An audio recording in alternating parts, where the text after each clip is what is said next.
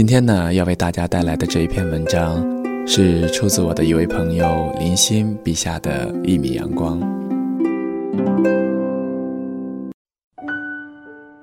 今天是大学第一年寒假年前最后工作的日子，厦门的天气依旧晴朗，像自己的心情。不为过年，不为一个时段的纪念，只是因为想要阳光，所以心里暖和着。和孩子们相处的时光是充实并且充满乐趣的，可以在课间翻翻自己的闲书，算不算是一种雅痞？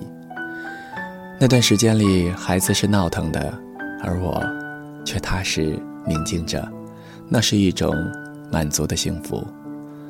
最近读的还是张晓峰，记得他有篇文章提到，圣经上说：“上帝之愚拙定胜于人类之巧慧。”只因为小峰被一家门口贴着大大的“不用浇水、不怕虫蛀”的花店所吸引，而后发现那里出售的竟是假花。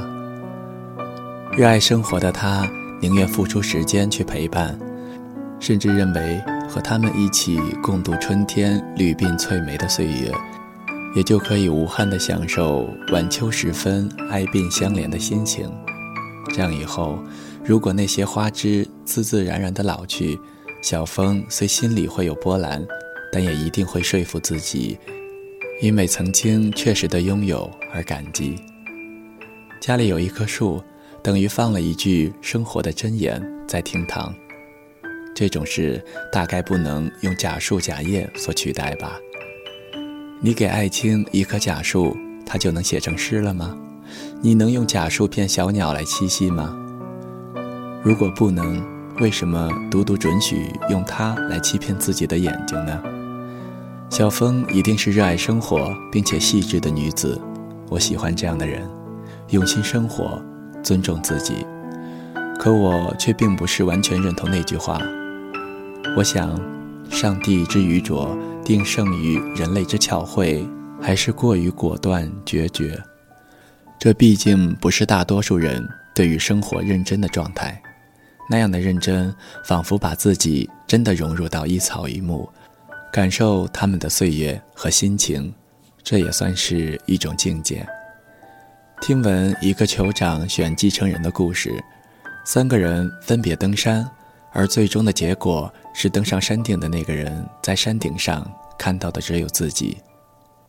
在那种渺小感逐渐被放大的时候，只有想到千古英雄的悲壮情怀。真英雄所何欲？他遇到的是全身的伤痕，是孤独的长途，是愈来愈真切的渺小感。可惜的是，生活里太多的人把自己放得太大。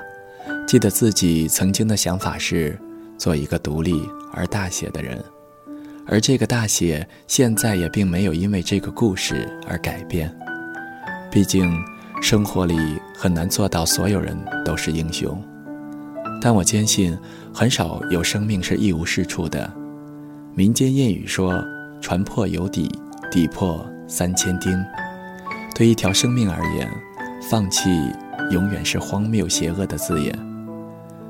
还记得小峰的一个片段提到，每当编辑叫他随便写点什么的时候，他总会有点生气。他认为自己不应该随随便便。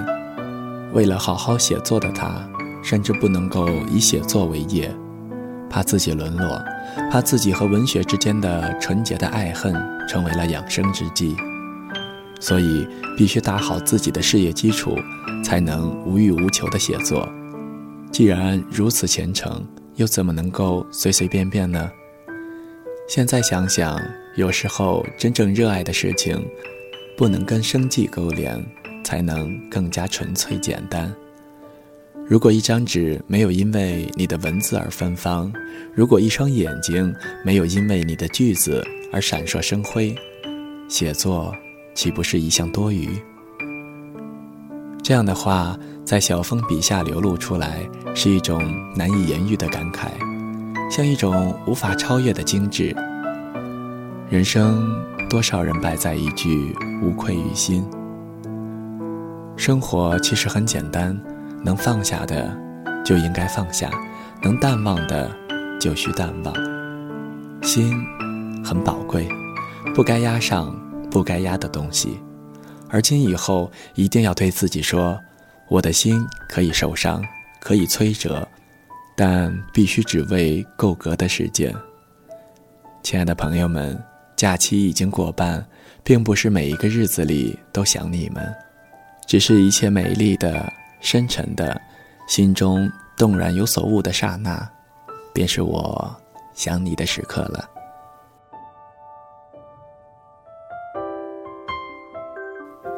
谁的声音清唱婉转流年？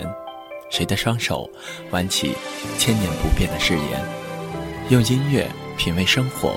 用音符记录感动，我的声音会一直陪伴在你的左右。多云的